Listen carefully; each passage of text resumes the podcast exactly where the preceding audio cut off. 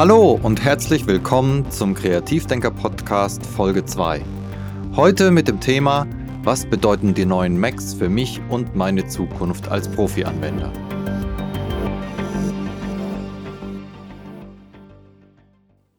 Die Ankündigung neuer Prozessoren auf der Apple Keynote waren zu erwarten. Lange haben wir Mac-User auf was Neues und Innovatives aus dem Hause Apple gewartet. Doch was bedeutet der neue Weg für uns Pro-User? Soll ich mir jetzt schon einen neuen M1 Mac kaufen? Ich werde oft gefragt, warum ich überhaupt einen Mac für meine Arbeit benutze. Schließlich schlägt ein Intel-Herz in den aktuellen Rechner und die meisten Programme laufen auch auf Windows. Das ist richtig. Doch wenn ich mir einen PC zusammenstelle nach meinen Vorstellungen, dann liegt dieser im gleichen Preissegment wie ein Mac. Außerdem arbeite ich schon seit meiner Lehrzeit mit Apple-Produkten. Damals gab es keine Software für Grafikprofis auf dem PC, das heißt, mein ganzes IT-Wissen und der Umgang mit den Programmen sowie dem System ist rund um das Apple-Ökosystem aufgebaut. Ein Wechsel wäre da viel umständlicher und kostspieliger. Kurzum, ich bin komplett in der Apple-Welt gefangen, vom iPhone über iPad zum Desktop-Rechner. Das macht aber nichts. Dazu kommt noch, dass für mich ein Rechner ein Arbeitspferd ist. Er soll das tun, wozu er gebaut wurde und das möglichst ohne große Probleme bei der täglichen Arbeit. Updates, Backups, Datensicherung, Performance, das alles ist wichtig für mich. Das Teil soll einfach funktionieren, denn schließlich verdienen wir unseren Lebensunterhalt mit diesen Kisten. Da habe ich mit Macs eine sehr gute Erfahrung gemacht. Außerdem sind die Rechner immer sehr lange bei mir im Einsatz. Mein ältester Rechner ist jetzt sieben Jahre alt und erfüllt immer noch im Homeoffice seine Arbeit als Profimaschine. Nicht in allen Bereichen, aber in den meisten. Im Büro habe ich einen iMac aus dem Jahre 2017, mit dem ich immer noch alle Arbeiten umsetzen kann. Nun kommen die neuen Rechner von Apple mit M1-Chip. Da erinnere ich mich noch an den letzten Umstieg von PowerPC zu Intel. Wie war das aber damals, also vor Intel? Der Umstieg von PowerPC auf Intel war damals längst überfällig. Die Prozessoren lieferten nicht mehr das an Leistung, was ich benötigt hatte, und erste Probleme mit Updates gab es äh, auch schon. Ich erinnere mich noch an die Zeit, als Adobe für Windows-Maschinen Updates angekündigt hatte und Mac-User warten mussten. Der damalige Umstieg ist mir heute noch nah genug, um nicht nur mit Freude auf die neuen Prozessoren von Apple zu schauen, sondern auch darüber nachzudenken, was der Umstieg für die Zukunft bedeutet. Erste Benchmark-Tests sehen vielversprechend aus und Apple zeigt gekonnt wie immer auf der Keynote die Sahnehäppchen.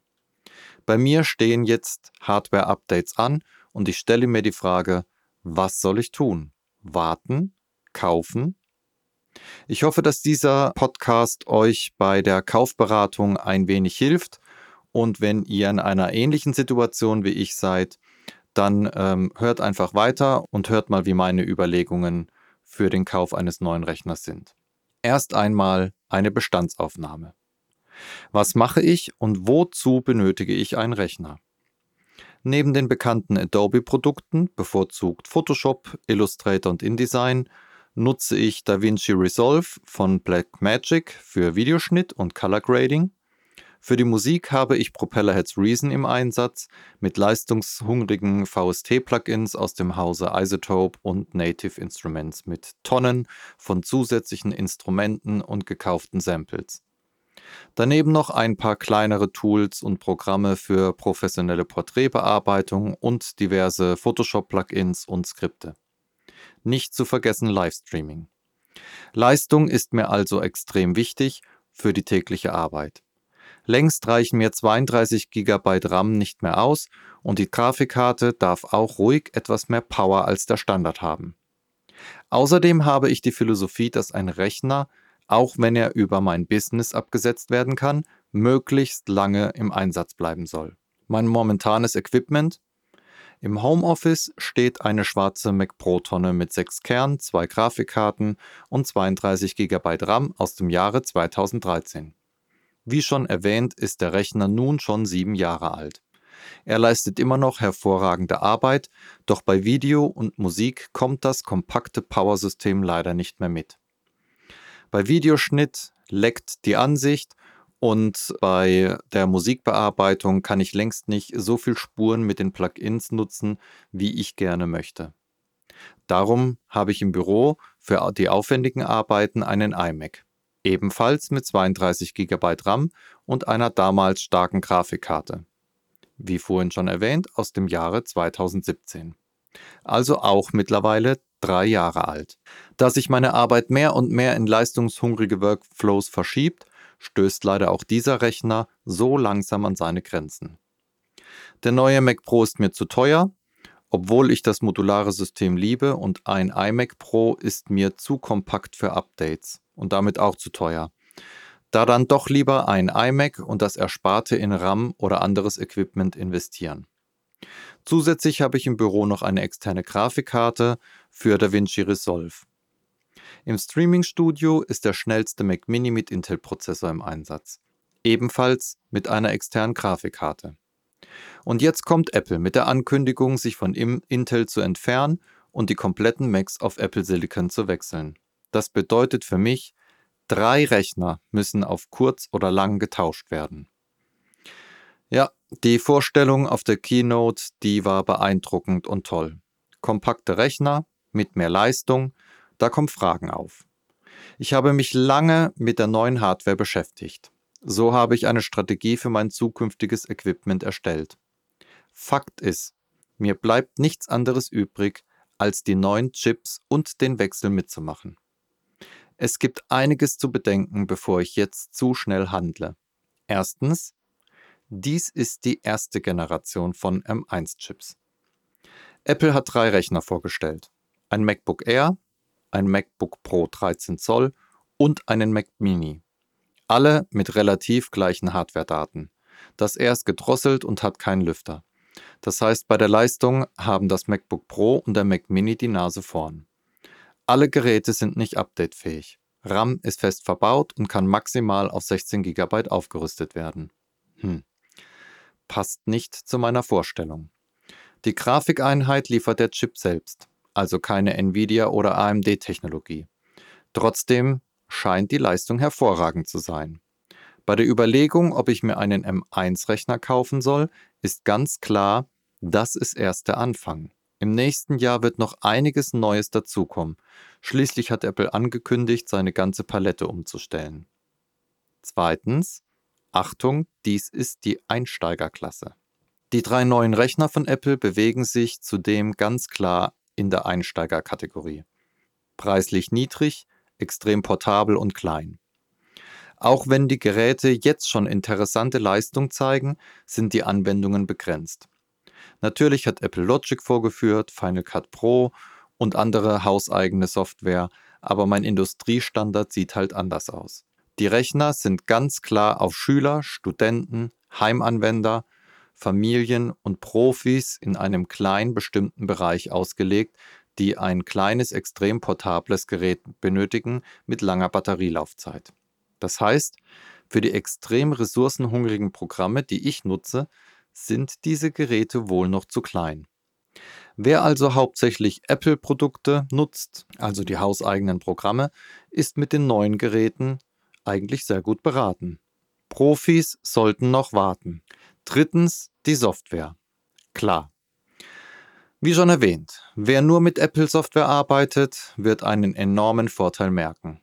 Die Hausaufgaben sind gemacht und die komplette Produktpalette auf dieses System ausgelegt. Doch meine Software ist eben noch nicht angepasst. Jetzt gibt es Rosetta 2. Das heißt, Software, die nicht für die M1-Chips gemacht sind, werden in Echtzeit übersetzt und laufen trotzdem. Da wird es gerade bei leistungshungrigen Programmen wohl zu Leistungsabbrüchen kommen.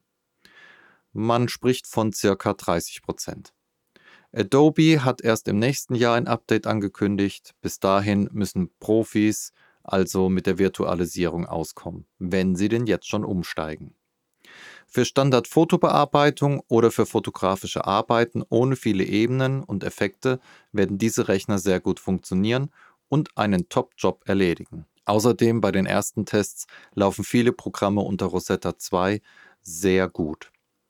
Wenn die tägliche Arbeit also auf nicht-Apple-Software ausgelegt ist, dann würde ich momentan noch warten.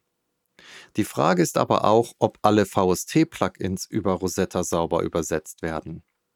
Nach meiner Recherche sieht es wohl so aus, dass man nicht eine Software unter M1 laufen lassen kann und VST-Plugins unter Rosetta. Das heißt, arbeite ich mit Logic, habe ich einen Geschwindigkeitsvorteil, weil Logic auf M1 ausgelegt ist. Habe ich zusätzlich aber ein VST-Plugin, könnte es zu Problemen kommen. Gerade Audioprogramme und Plugins sind ziemlich zickig, wenn es ein Systemupdate gibt. Und hier haben wir neben dem Betriebssystem Big Sur eben auch noch ein Hardware-Update. Denn ältere Betriebssysteme von Apple werden auf den neuen Rechnern nicht mehr laufen. Isotope und äh, Native Instruments haben schon ein Statement abgegeben. Warten, die Software ist noch nicht für Big Sur und schon gar nicht für M1 ausgelegt. Schade. Dafür hat Blackmagic nachgelegt. DaVinci Resolve gibt es als Version 17.1 als Beta für M1-Prozessoren. Das werde ich testen. Microsoft wird wohl unter Rosetta 2 gut laufen. Und da Microsoft sein Office schon auf die iPads portiert hat, die ja auch auf ARM-Prozessortechnologie aufbauen, können wir davon ausgehen, dass Office auch super auf den neuen Rechnern laufen wird sofern es eine M1-Variante gibt. Aber daran wird Microsoft bestimmt arbeiten. Weil Microsoft hat selbst ARM Surface-Rechner mit Windows und Office auf dem Markt. Hinzu kommt, dass ich jetzt auch andere iOS-Software auf dem Rechner dank Big Sur laufen lassen kann. Sonst laufen die ja nur auf dem iPad oder iPhone. Das ist ein Pluspunkt und da wird die Performance hervorragend sein, da die Rechner schneller sind als ein iPad zum Beispiel. Viertens die Anschlüsse. Auch hier ist zu sehen, dass die Geräte noch nicht für den Profi-Einsatz gedacht sind. Es gibt zu wenig davon. Ich benötige also einen externen Hub, um alle Festplatten, Soundkarten, Kameras und Co gleichzeitig anzuschließen. Und da muss ich auch erst noch überprüfen, ob die Hubs so unterstützt werden von den M1-Prozessoren und von Big Sur. Moment. Habe ich eben Soundkarte gesagt? Ach ja, laufen die Treiber meiner externen Soundkarte noch? Auch das ist eine Überlegung, die ich in Betracht ziehen muss. Ich hatte schon zweimal das Problem, dass frühere Hersteller von Soundkarten keine Treiber mehr angeboten hatten für neuere Systeme. Tja, also auch hier muss ich schauen und testen. Externe Grafikkarten werden bislang nicht unterstützt. Das wird vielleicht wieder kommen, aber momentan kann ich noch nicht mal mehr Leistung durch mein bestehendes Zusatzequipment rausholen. Zudem können nur noch ein weiterer Monitor am MacBook Pro und maximal zwei Monitore bei Mac Mini angeschlossen werden. Das reicht mir zwar aus, allerdings fällt bei Mac Mini dann ein Thunderbolt-Anschluss weg. Also auch bei den Anschlüssen heißt es warten. Zwei Thunderbolt-Anschlüsse und zwei USB-Anschlüsse sind entschieden zu wenig. Der Streaming Intel Mac hat vier Thunderbolt 3 Anschlüsse bzw. USB-C. Die sind alle belegt im Moment. Fünftens, bis zu. Punkt, Punkt, Punkt. Die Worte liebe ich ja im Marketing. Da heißt es von Apple bis zu x-fach schneller als. Moment. Das bedeutet also, der Geschwindigkeitsrausch ist nicht garantiert? Ja klar, der hängt ja auch von vielen Faktoren ab. Also, im schlimmsten Fall merke ich nichts von der Performance. Nicht ohne Grund werden ja noch High-End-Intel-Geräte angeboten. Es wäre ja auch zu schön, einen Mac Pro gegen einen Mac Mini zu tauschen. Nüchtern betrachtet ist es der erste Schritt, der in bestimmten Fällen meinen sieben Jahre alten Mac Pro in den Schatten stellen dürfte. Bei anderen Anwendungen hat der Pro aber immer noch genug Dampf für die tägliche Arbeit. Aus einigen Beiträgen konnte ich aber herauslesen, dass Hollywood schon sehr interessiert an den Mac Minis ist für Homeoffice-Arbeiten. Das heißt, der Mac Mini könnte also für bestimmte Videoschnittbereiche ausreichen. Mein Fazit aus allen Informationen und eine Kaufberatung. Wenn du mobil sein willst, einfache Büroarbeiten tätigst, Office nutzt oder vielleicht auch mit Pages, Numbers oder Keynote arbeitest, E-Mails checkst, Medien konsumierst und ein Gerät mit Tastatur für Recherche benötigst, dann ist das R perfekt. Handlich, klein, leise und schnell genug für die tägliche Arbeit. Zudem ist genug Power vorhanden, um auch kleine Fotobearbeitungen zu erledigen. Für mich ist das R eher ein iPad mit Tastatur und äh, vollständigem OS-X-System, aber eben keine Pro-Maschine. Wenn du also viel unterwegs bist und professionell fotografierst oder neben Office auch kleinere Profiarbeiten als Grafikdesigner, DJ, leichter Audioschnitt oder leichter Videoschnitt machst, dann würde ich ganz klar zum MacBook Pro 13 Zoll greifen. Ein externer Monitor kann ja angeschlossen werden. So ist das MacBook auch als leichter Desktop anwendbar. Ich vermute mal, dass die meiste Software sauber unter Rosetta 2 laufen wird aber das muss man eben erstmal im täglichen Betrieb testen.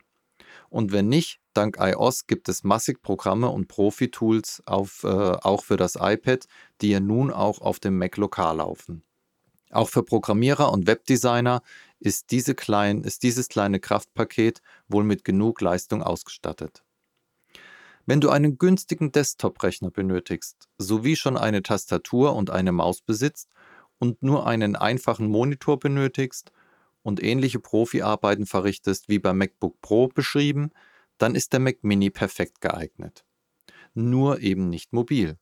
Der Mac Mini ist somit der perfekte Heimrechner für die ganze Familie.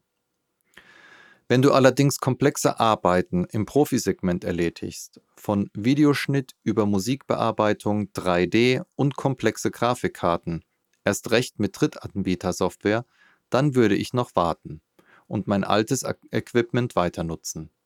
Da müssen dann erst mehr Tests folgen und von echten Usern, beziehungsweise warte ich auf die Pro-Maschinen, die bestimmt 2021 auf den Markt kommen.